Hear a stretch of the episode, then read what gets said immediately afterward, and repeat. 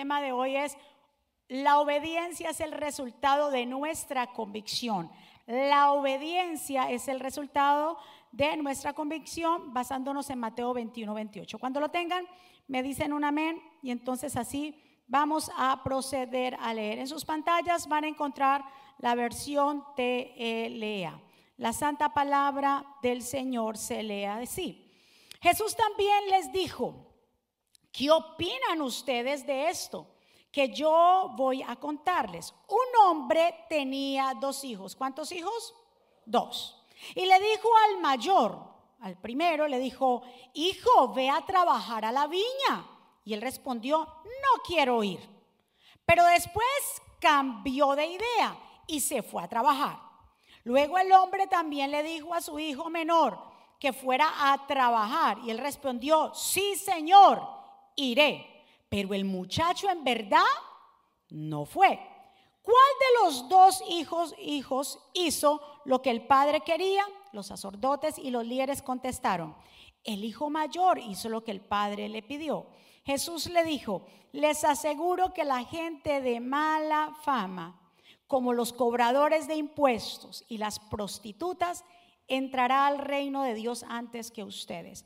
Porque Juan el Bautista vino y les enseñó a hacer lo bueno y a obedecer a Dios, pero ustedes no lo hicieron, no le hicieron caso. En cambio, los cobradores de impuestos, las prostitutas, sí le hicieron caso. Y ustedes, aunque vieron eso, no cambiaron de idea, sino que siguieron sin creer. Que el Señor nos bendiga a través de su palabra, que el Señor añada bendición a nuestra vida. Aquí estamos, mi Señor tu pueblo que hemos llegado en este día a tu casa a recibir de ti. Gracias por cada vida que está presente, por las vidas que se conectan en diferentes lugares. Padre, siempre a ti sea la gloria y la honra. Yo me pongo a un lado para que tú te establezcas. Señor, pasa un carbón encendido por mis labios. Que sea tu palabra la que transforme, que seas tú obrando en cada vida, en cada corazón. Señor, tú eres el pastor en el nombre poderoso de Jesús. Y todos decimos, amén. El Señor contó esta parábola. ¿Qué es una parábola? Siempre le he recordado que una parábola es un ejemplo, una representación de la cual Jesús hablaba, tomaba algo terrenal para mostrar una verdad espiritual. Él quería mostrar una verdad cuando habló de los dos hijos. La parábola de él se le llama la parábola de los dos hijos. ¿Y por qué Jesús enseñó esta parábola? Porque Jesús la pronunció en frente a los sacerdotes y a los ancianos. Porque si leemos desde el principio del verso, Jesús le, le hacen esta pregunta, incluso le, le hacen la pregunta al Señor en cuanto a la autoridad. Y le preguntan al Señor, ¿con qué autoridad haces esto y quién te dio autoridad? Porque Jesús llega al templo y comienza a enseñar. Y cuando el Señor empieza a enseñar, llegan estos religiosos y le preguntan, ¿con qué autoridad? ¿Por qué haces esto? ¿Quién te dio esa autoridad? Estaban impresionados de la sabiduría del Señor Jesucristo y ellos comienzan a dudar en cuanto a esto. Entonces, el Señor me, gusta la manera del Señor porque el Señor vio las intenciones del corazón de estos religiosos y le dice, si yo les voy a contestar a ustedes, ¿quién me dio autoridad o de dónde proviene la autoridad? Si ustedes me contestan, o sea, él no le respondió, él lo que le respondió fue con otra pregunta. Le dijo, ah, ustedes me están a mí cuestionando sobre mi autoridad, que por qué yo vengo a enseñar en la sinagoga, pues yo les voy a decir que si ustedes realmente me contestan en cuanto a de dónde dice, de, de dónde vino el Juan, del bautismo de Juan, les preguntó, ¿de Dios o de los hombres? Entonces dice en el verso 25, ellos comenzaron a discutir entre sí, decían, si decimos que venía de Dios, si venimos, decimos que lo de que Juan el Bautista, lo que él hacía, venía de Dios, entonces ellos realmente no eh, nos pueden, decimos que si viene del cielo, van a decir, ¿por qué no le creyeron? Pero si decimos que viene de los hombres, entonces van a, nos pueden apedrear o nos pueden hacer algo porque la gente sabía que Juan el Bautista era el profeta que Dios había enviado. Entonces le dijeron, no sabemos de dónde viene eh, tu autoridad o no sabemos de dónde viene eh, lo de Juan el Bautista. Y Jesús le dijo, pues yo tampoco le voy a contestar. Entonces, como dijo que no le iba a contestar, empezó y habló sobre la parábola de los dos hijos. Entonces, si ustedes notan al principio del capítulo 21, Jesús entra a Jerusalén y hace la entrada triunfal. ¿Se acuerda cuando le ponen las palmas? Le dicen, Osana, bendito el que viene en el nombre del Señor. Y todo el mundo sale y hace la entrada triunfal. Llega, lo primero que hace cuando llega a Jerusalén, ¿cuál es el lugar que Jesús visita? El templo. Entonces cuando llega al templo lo ve que había, estaban, que el templo estaba lleno de cambistas. Los cambistas son los que ah, cambiaban el dinero. Estaban también las mesas llenas de palomas. ¿Para qué? Para que eh, facilitarle a la gente los sacrificios. Entonces cuando él llega a la casa de Dios le encuentra que había pura venta. Pura venta. Los cambistas cambiando dinero para que la gente pudiera ofrendar. Los que vendían paloma para que pudieran ofrendar. Y eso fue un problema porque nosotros no podemos como iglesia facilitarle a la gente para que se convierta la casa del Señor como, como una venta, no como un negocio. Por eso el Señor le dijo bien claro y le dijo, mi casa será llamada casa de oración, pero ustedes la han convertido en una guarida de ladrones. Entonces, se habían enfocado más en facilitarle a la gente para sacrificar a tal punto que se habían olvidado o tal punto que volvieron el templo casa de ladrones. A la gente no se le puede facilitar las cosas. La gente, el que tenga el corazón, da para el Señor. No tengo que yo hacer negocio en la casa de Dios. Vender una cosa, poner otra cosa, hacer otra cosa. No. La casa del Señor es casa de oración y la gente tiene que venir por la palabra. Por la palabra. Y que si alguien va a ofrendar y va a diezmar, que lo dé de corazón, no porque yo, y luego, no, como hay gente que no diezma ni ofrenda, le aseguro que si yo le pongo ahí una biblioteca de libros, más fácil comprar un libro que diezman ofrenda. Yo no voy a convertir la casa del Señor por los que no diezman ni ofrenda como una casa de ladrones. El que tenga el corazón para Dios sabe lo que tiene que hacer. ¿Cuánto le dan un aplauso fuerte al Señor? Por eso, cuidado y no hagamos las cosas por costumbre. Cuando se hacen las cosas por costumbre, se pierde el verdadero significado y se corre el riesgo de abandonar lo más preciado. Eso ya era como una costumbre para ellos. Hacer negocio, se habían olvidado de lo que realmente era Dios, la esencia del Señor. Entonces el Señor, bien claro, no le responde, le responde o le responde con una pregunta. Y es por eso, bien claro, le dice, le dice, no sabemos. Él le dijo, pues yo tampoco les voy a decir de con qué hago esta autoridad. Mis amados, si tú no sabes las cosas de Dios, entonces tampoco cuestiona las cosas que Él hace. ¿Usted escuchó eso? Ellos cuestionaron a Dios, a Jesús. ¿De dónde viene autoridad? ¿Con qué autoridad tú haces esto? Y luego dicen que no saben lo que hace Juan el Bautista. Si nosotros no conocemos a Dios, no tenemos autoridad ni tampoco para cuestionar lo que Dios hace. ¿Cuántos están? Hay gente que cuestiona, llega a la iglesia cuestionando porque se hace esto, porque se hace esto, porque se hace aquello, porque la mujer predica, porque no, porque se paran allí, porque danzan, porque pantallas, porque si usted no conoce a Dios en su plenitud, no cuestione las cosas que Él hace. ¿Cuántos están de acuerdo conmigo? Porque muchos critican, fácil de criticar, porque hablan de diezmo, porque hablan de una ofrenda, porque usted no estudia la Biblia entonces. ¿Cuántos están? Cuestionan todo. Yo vengo a decirte que mejor conozcámoslo a Él. Entonces sabremos qué decir. Porque los que cuestionan tanto es porque no saben nada de la Biblia. ¿Cuántos están? Mueva a su vecino y dígale, conozca a Dios mejor. ¿Sí o no? Conozcamos a Dios mejor. Yo le dije que por medio de esta parábola, entonces, ¿por qué? Porque todo tiene un porqué. El Señor no enseñó la parábola porque sí. El Señor le enseñó porque estaban dudando de su autoridad y le habló lo que realmente era necesario, lo que Dios espera de nosotros. Es por eso, como dice el mensaje, la obediencia es el resultado de lo externo de nuestra convicción. En otras palabras, la obediencia es el fruto de lo que creemos. Entonces, es por eso que Jesús habla de esta parábola. ¿Verdad que sí? Lo que vale, la, lo que vale para Dios, ¿qué será? Diga conmigo la obediencia. Por eso él dijo la parábola. Dijo, había un hombre que tenía, para que usted se aprenda esta parábola, tenía dos hijos. El primero, o sea, el mayor de los hijos, el padre le dijo que fuera a trabajar a la viña. Pero el primer hijo dijo, no voy. Pero después cambió de idea y dijo, sí voy y fue. Pero el segundo le dijo, sí, Señor, como todo un soldado, pero después dijo, no voy y no fue. Y el Señor a los mismos religiosos les hace la pregunta, le dice, ¿cuál ustedes creen que de los dos hijos fue el obediente? Entonces ellos respondieron y dijeron, el que fue, dijo así mismo, ustedes eh, teniendo a Juan el Bautista y no le creyeron, más las prostitutas los recaudadores de impuestos, o sea, los ladrones, lo que la gente lo tenía como escoria, ellos sí creyeron el mensaje y cambiaron. ¿Qué es lo que espera de Dios? Dios de nosotros. Palabras, porque el, primer, el primero sí dijo no, pero terminó haciendo.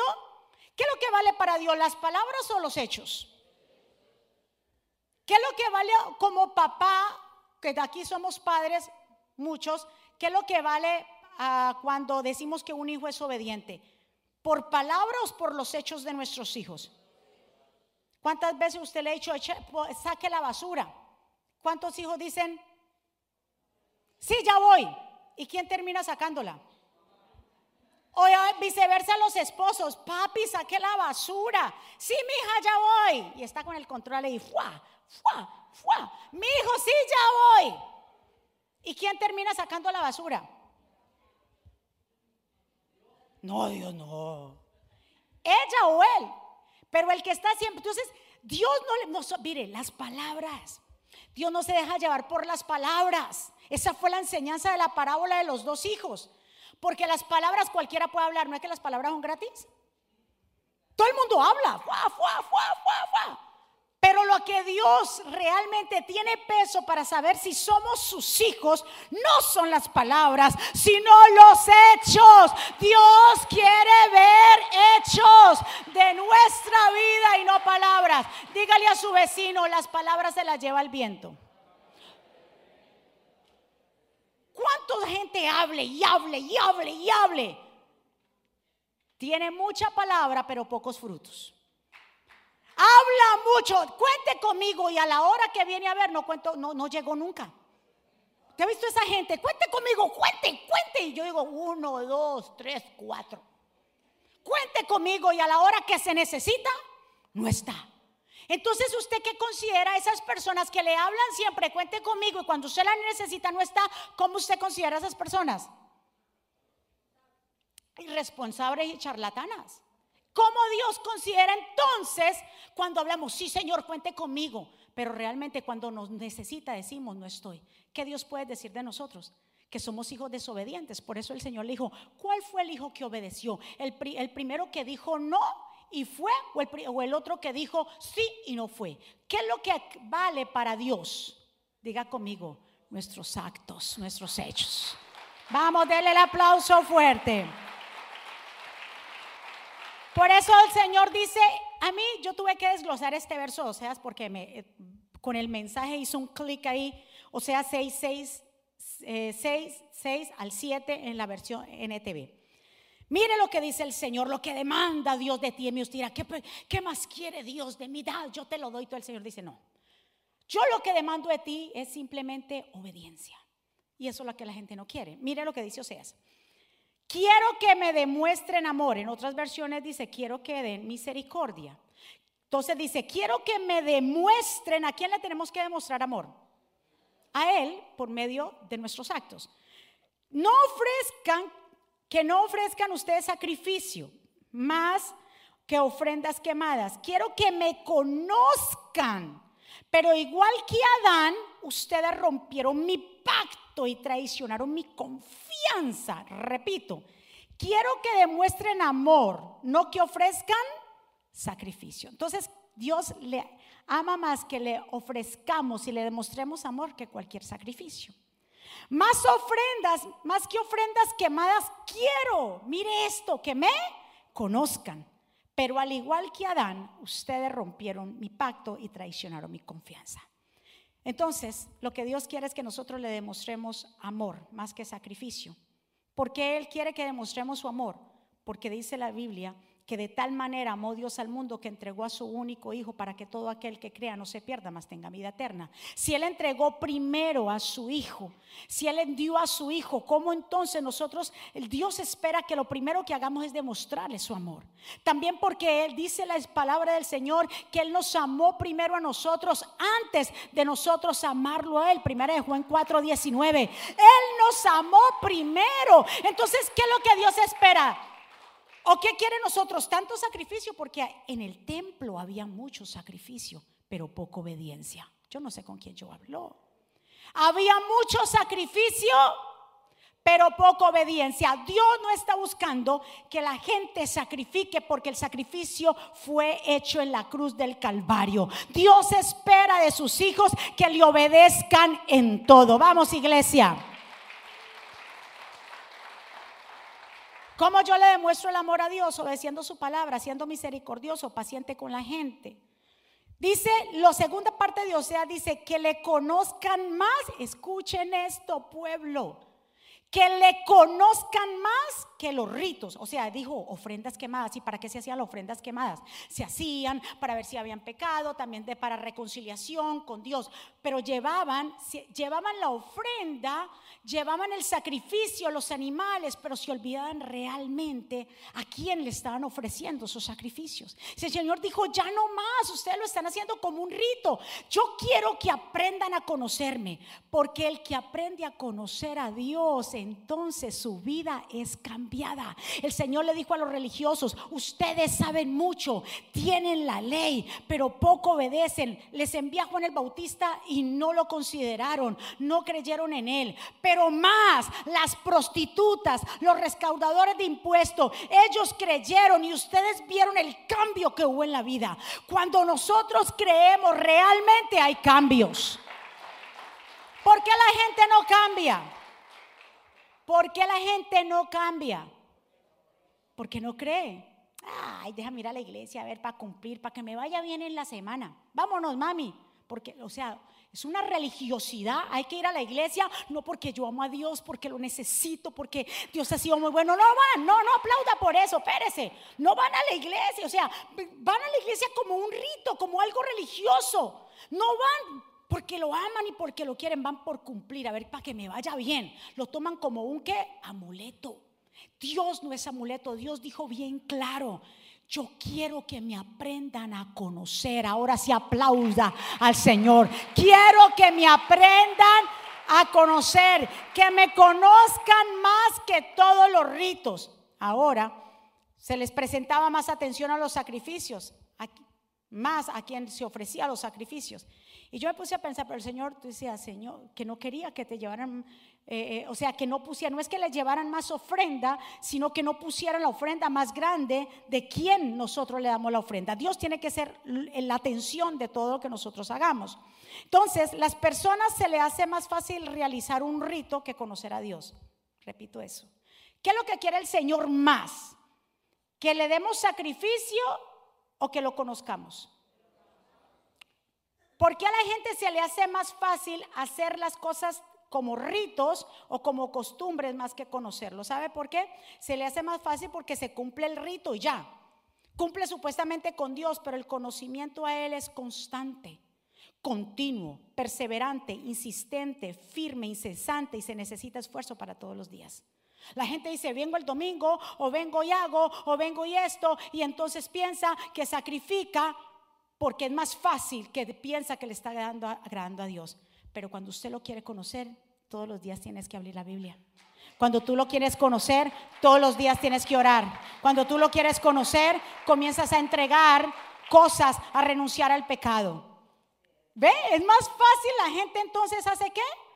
Que sacrificar. Ustedes se acuerdan de esa historia que está en, creo que está en Segunda de Reyes, cuando en un momento dice la palabra del Señor que hubo un hombre, según de Reyes 5, Naamán, general del ejército del rey de Siria, era varón grande delante de su Señor.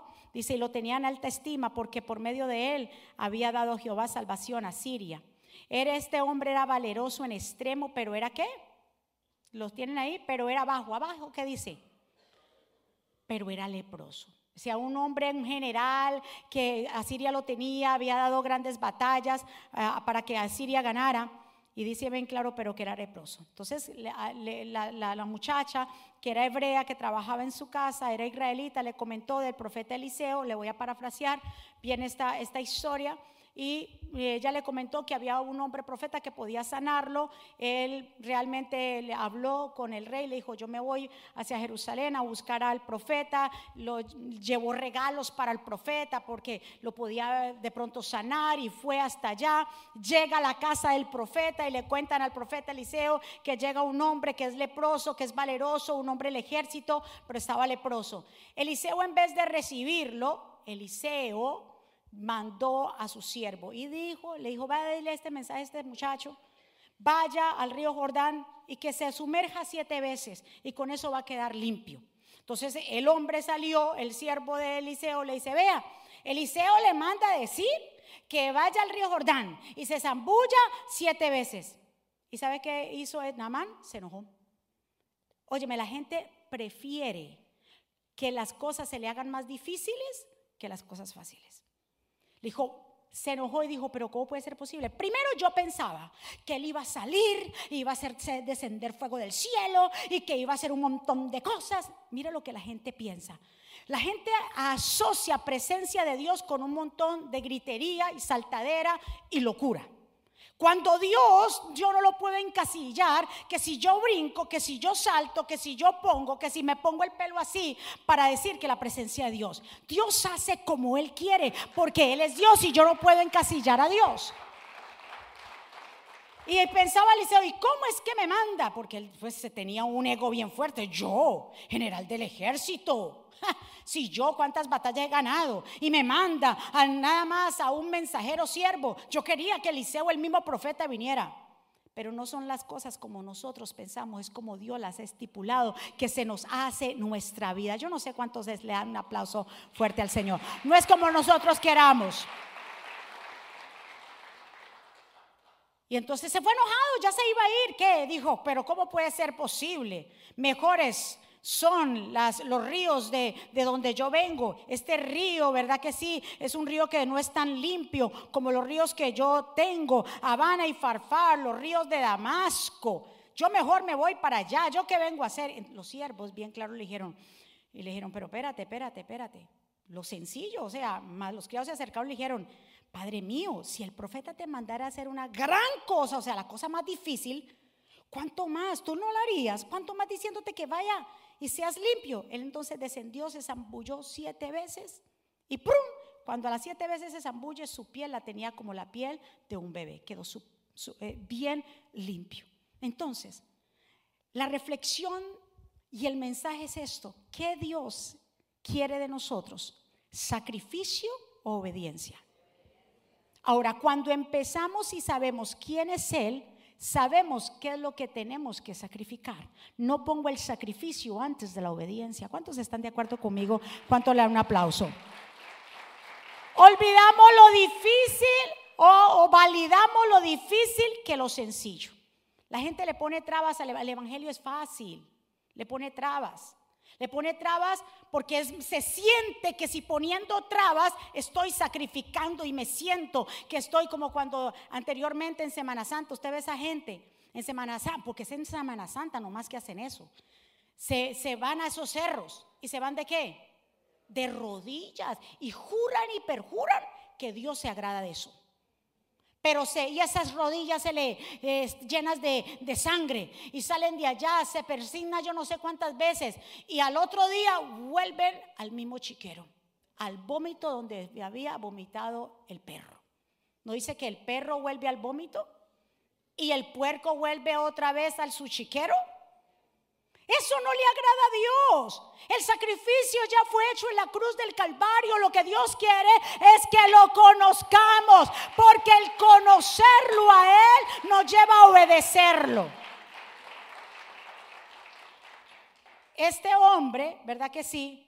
Eh, Naamán pensaba que lo difícil era lo difícil y que él pensaba, sencillo, diga conmigo, Dios lo que quiere es sencillo. ¿Qué es lo que quiere Dios de ti de mí? Obediencia, nada más. que lo conozcamos, no que estemos llenos de tanta religiosidad y tanto aquí y tanto allá. Y tanta eh, boceadera o, palabras que yo salga, que usted diga, pero ¿y qué fue lo que dijo la pastora? Déjeme buscarlo en el diccionario porque no le entendí nada. Jesús hablaba sencillo. Jesús cuando le hablaba a la gente era para que la gente entendiera. Le hablaba con parábolas de cosas terrenales para enseñarles esa verdad espiritual. ¿Cuánto vamos? Vamos, vamos, iglesia. Ya casi para terminar, porque sé que tengo que terminar, pero escuchen esto. No es el lugar que yo considere mejor, es donde Dios nos dé la orden. ¿Qué él pensaba? ¿Qué pensaba Naamán?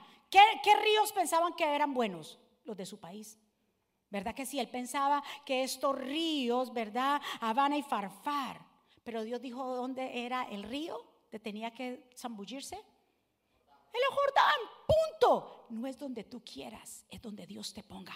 No es aquí, no es allá, es donde Dios te da la orden. Porque si Dios te da la orden, ahí es que se va a dar el milagro. ¿Verdad que sí? Y ahí es que se va otra cosa. Cuando realmente conocemos quién es Dios, entonces los milagros sí pueden transformar vidas. Pero cuando la gente viene nada más por un milagro, los milagros no salvan a nadie, ni tampoco te garantizan tu vida cristiana. ¿Cuántos están de acuerdo conmigo? Tenemos que entender que lo que Dios más ama y quiere de nosotros, que le aprendamos a qué? A conocer. Y cuando lo conocemos, aplicamos lo que es la, la obediencia, como dice Deuteronomio 28 el 13, te pondré Jehová, te pondrá Jehová por cabeza y no por cola, estarás por encima solamente y no estarás debajo. Si obedecieres los mandamientos de Jehová tu Dios, que yo hoy te ordeno para que los cumplas. Entonces Dios dice, yo ya les he dado los mandamientos. ¿Qué más ustedes están esperando? ¿Qué más quiere que yo les diga? Ya la Biblia está escrita. Ahí está mi palabra. Eso es lo que tiene que hacer. ¿Por qué complican las cosas? Porque se meten por aquí, porque se meten por allá. Es simple. Está la palabra, en ella encontrás la vida eterna, estudienla, conózcanme, déjense dirigir por mí, pero no compliquen las cosas. Los matrimonios complican las cosas. Entre padre e hijos complican las cosas. Cuando Dios no es complicado. Es sencillo, pero el orgullo gana. La impaciencia gana. La ira gana. Porque no nos hemos aprendido, no hemos aprendido a conocer del Señor. Igualmente cuando Saúl fue y sacrificó, Dios no lo había mandado a sacrificar a Saúl, el primer rey de Israel.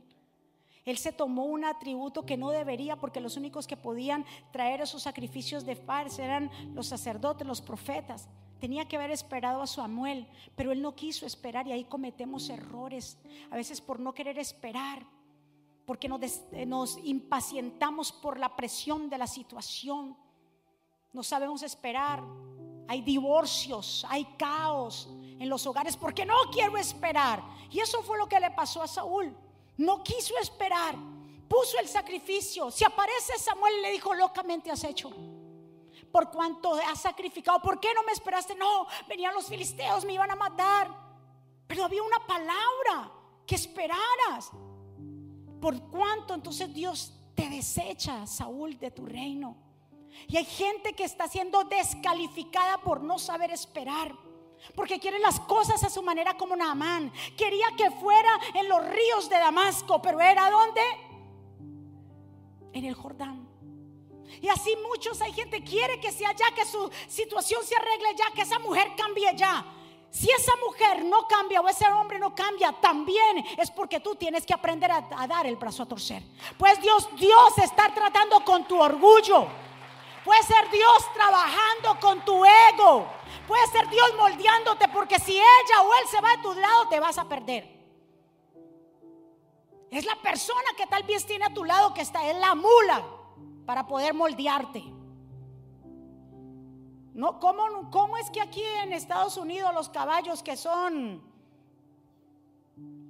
salvajes, cómo es que son entrenados para que se vuelvan, no ni manso de paso, caballos de paso? ¿Le pone qué? Una mula. Yo no sé quién sea tu mula, si es un hijo tuyo que tú dices, ya no lo aguanto esta mula. Pero es Dios moldeando porque A veces pensamos que el otro es el problema cuando nosotros, escúcheme, pensamos que el otro, el hijo, la esposa, el esposo, el vecino, mi pastor, mi hermano, mi líder que a veces no lo soporto, no son ellos muchas veces. Cambio viene dentro de nosotros. ¿Cuánto le dan un aplauso fuerte al Señor?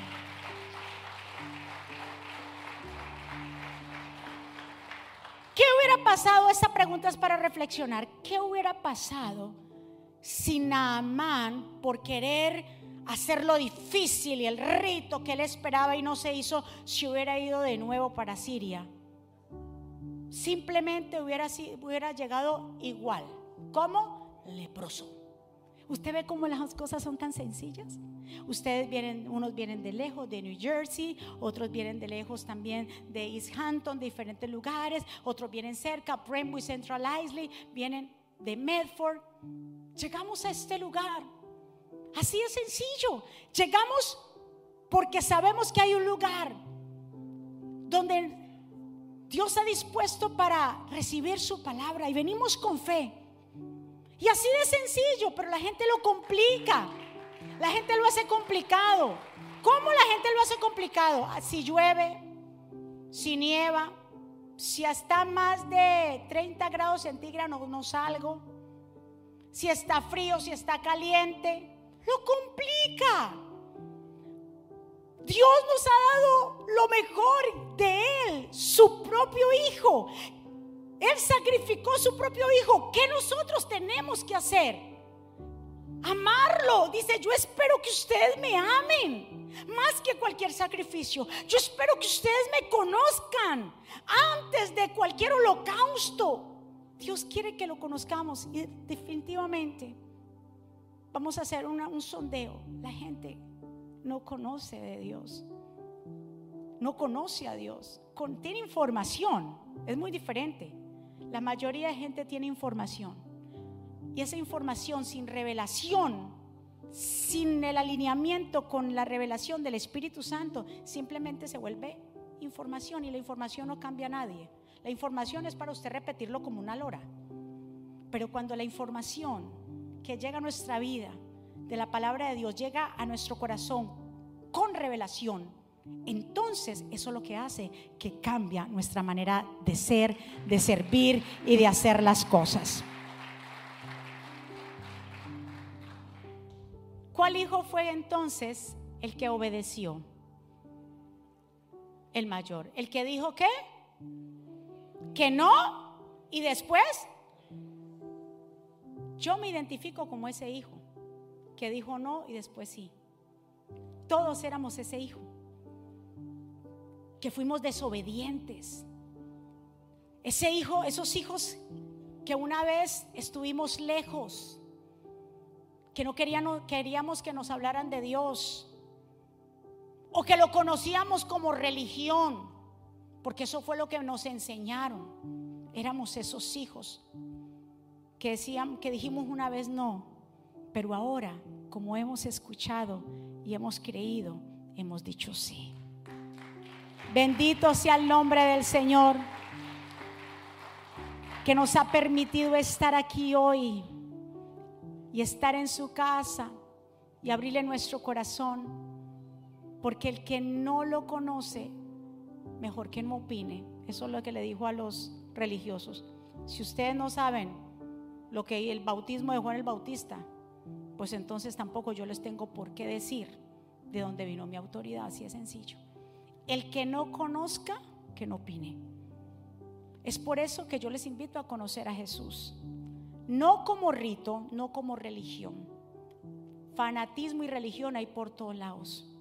Pero cuando tú lo aprendes a conocer a Él, como una relación, las cosas cambian. Y sabes tú que lo que hace la obediencia en nuestra vida, lo que hace el cambio en nuestra vida, es que realmente nos pone al frente de todas las cosas.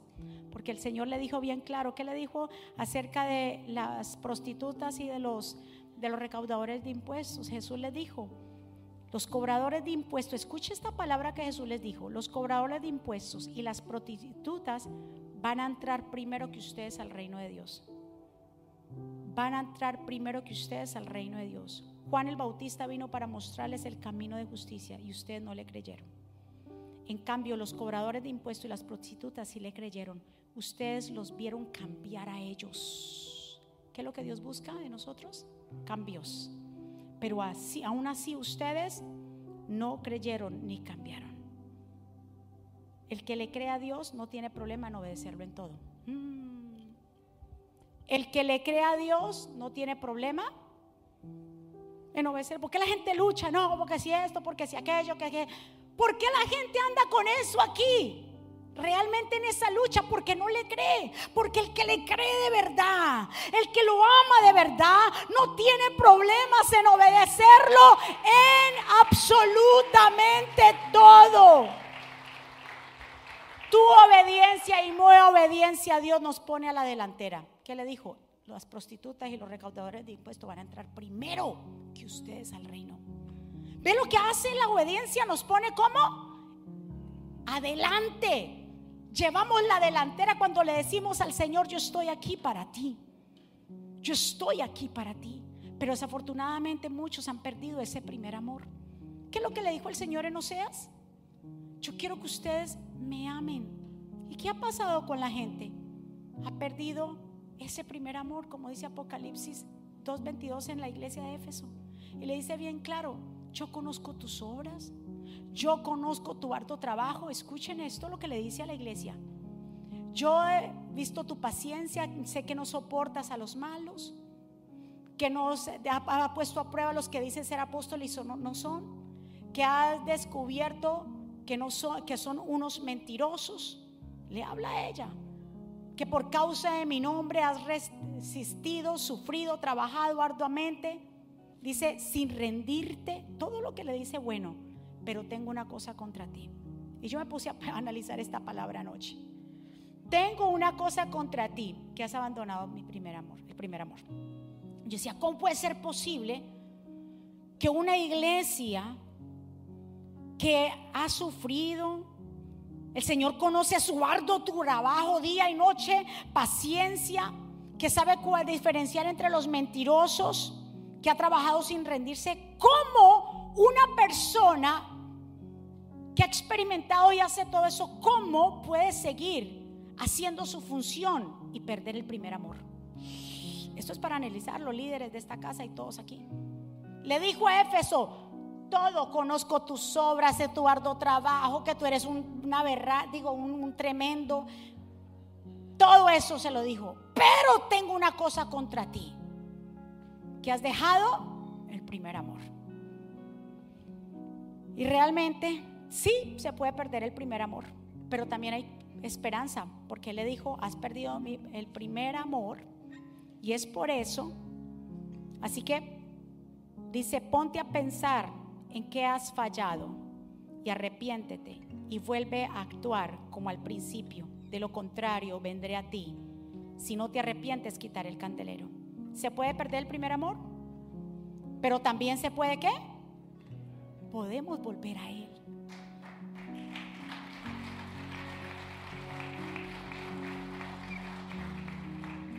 Algunos pueden perder esa conexión al convertir su relación con Dios en forma de rutina una costumbre que se ha hecho parte de sus ocupaciones diarias.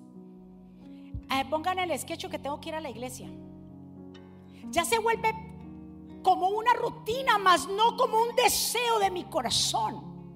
Ahí es donde ya se pierde el primer amor. La iglesia puede estar trabajando arduamente, pero su conexión con el Señor está lejos. Lo hacen porque quieren cumplir, porque es parte de su agenda.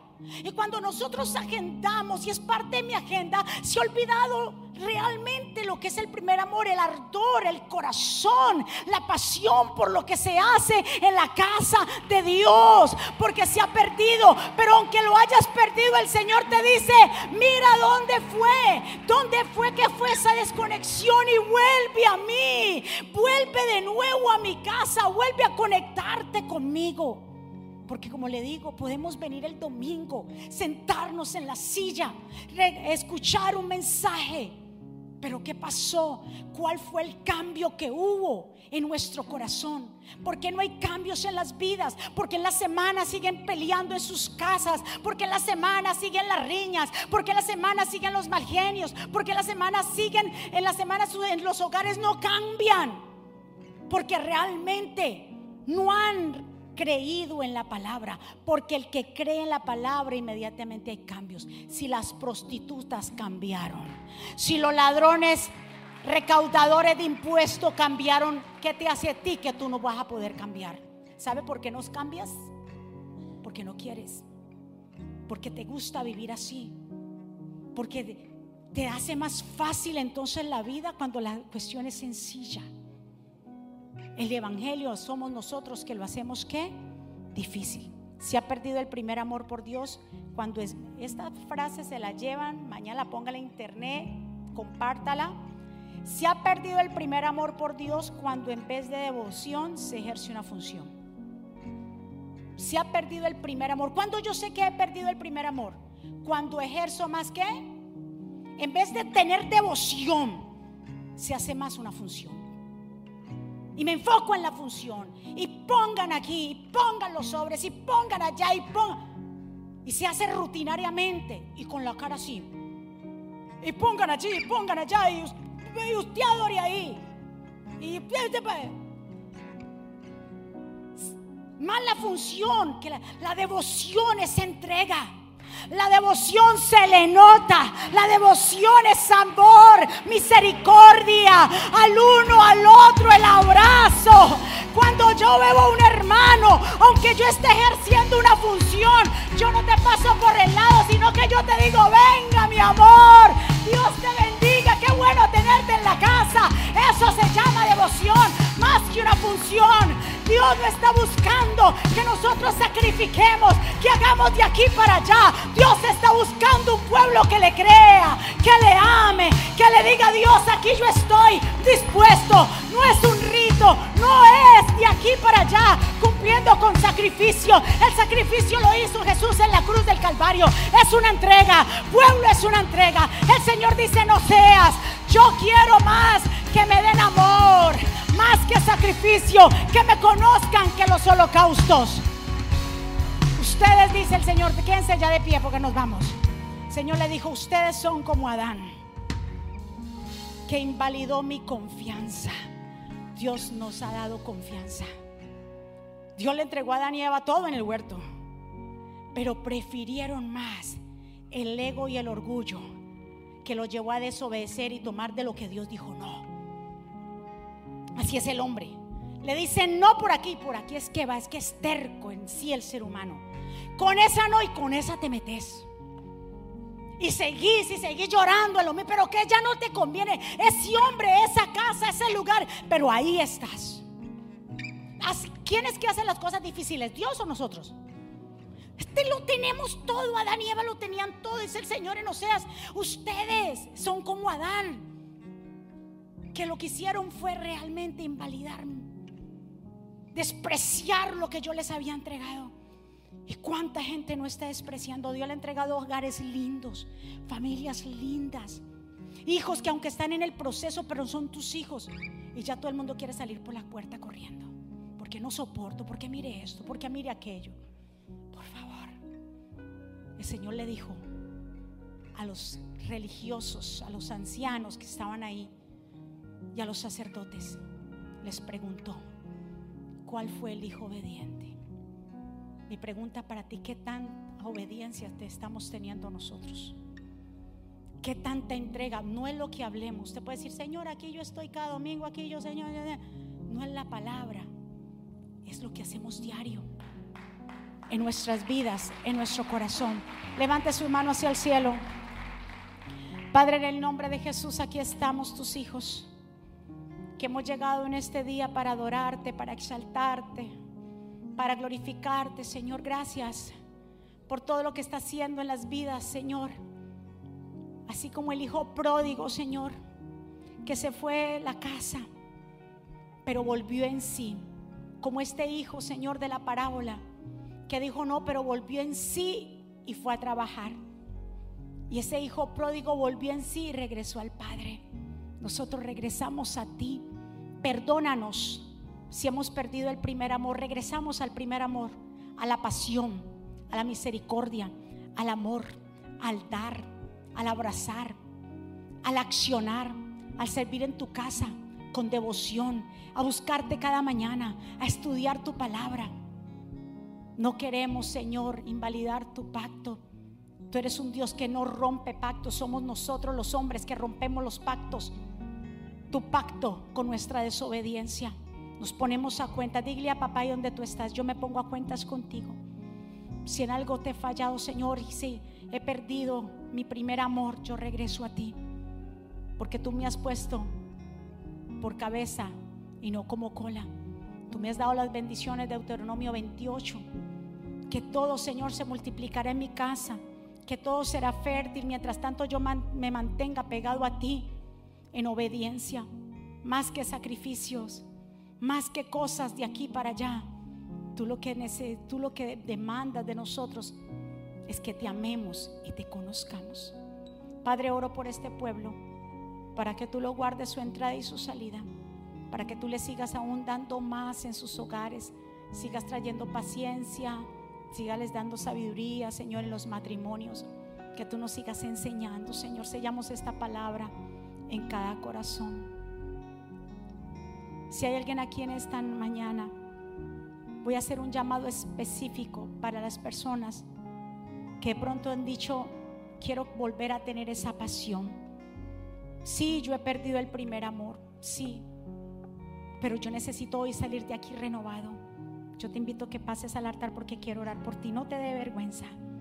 Antes de tú salir por esa puerta, si tú has sentido que la pasión de pronto ha disminuido, que ya no tienes esas ganas, si hay un desánimo, ven. Ven porque quiero orar por ti antes de que tú salgas de aquí. El Espíritu de Dios está en este lugar. Y tenemos que ser sinceros con Dios, tenemos que aprender a ser sinceros con papá. Y decirle, señores, yo quiero, como el apóstol Pablo le dijo a Timoteo, no permitas que la llama que está dentro de ti se apague. Tal vez tu llama se ha apagado porque has permitido más que los problemas, has permitido más que las vicisitudes al lado tuyo te controle Ya no más. Tú has sido llamado por Dios para cosas grandes.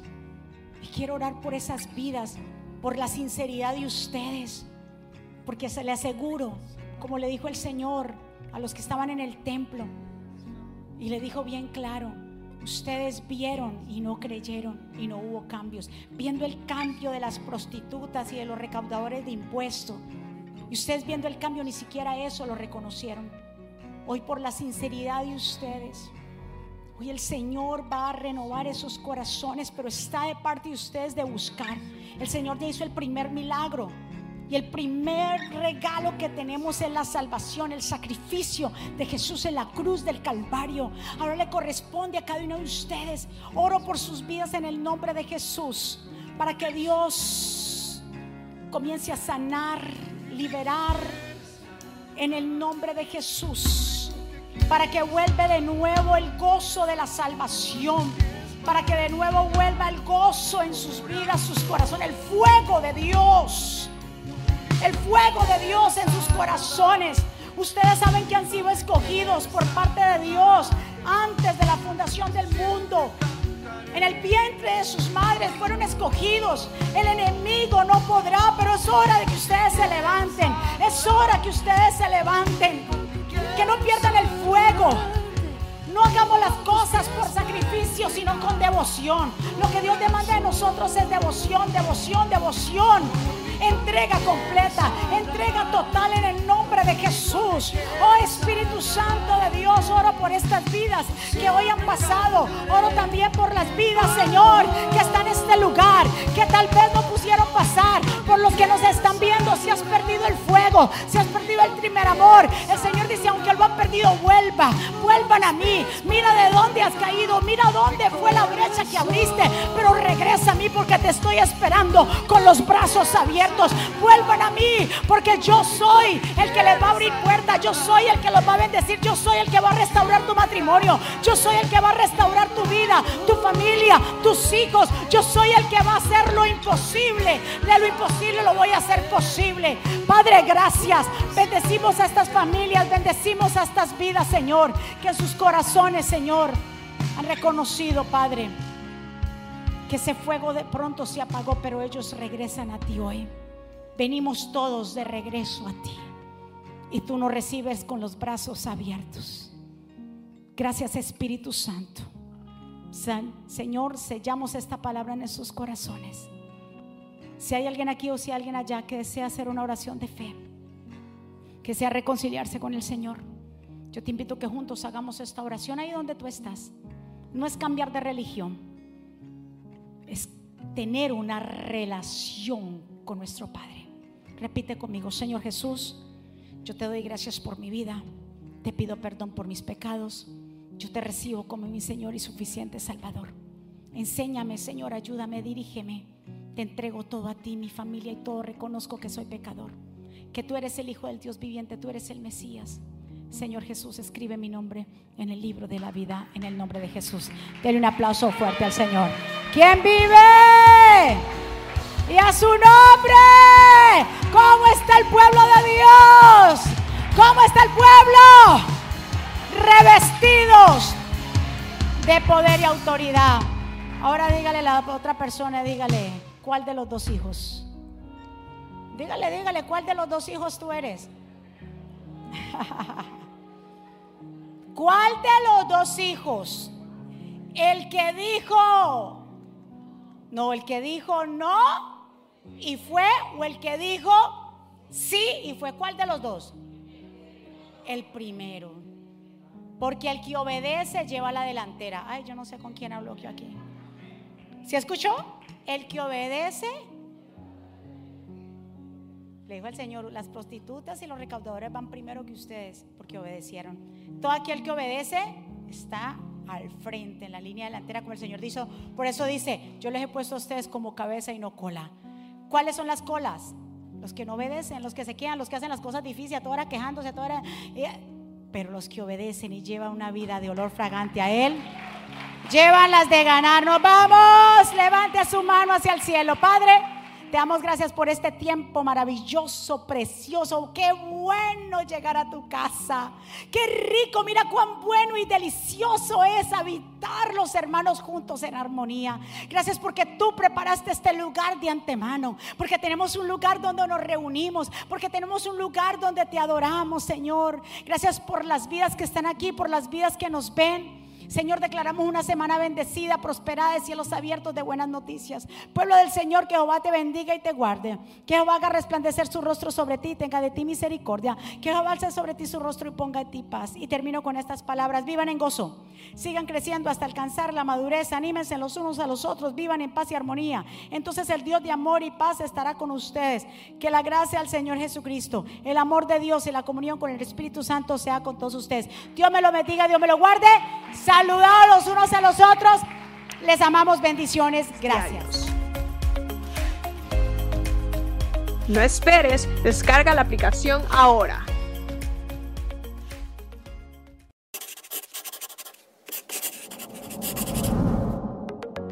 ¿Quieres estar al día con todos los eventos de la pastora Mónica Jaques y Ministerio Jesucristo Vive? Ahora lo puedes hacer introduciendo la aplicación Mónica Hackes, ahora disponible en la tienda de aplicaciones de Apple y Google. Es muy fácil de usar y contiene un menú útil y de acceso rápido. Ahora podrás acceder al último libro de la pastora Mónica, eventos, palabras de fe e incluso comunicarte con nosotros vía chat. También puedes seguirnos en Facebook, Instagram, Twitter y YouTube para ver servicios de poder en vivo y recibir reflexiones, palabras de aliento y mensajes diarios.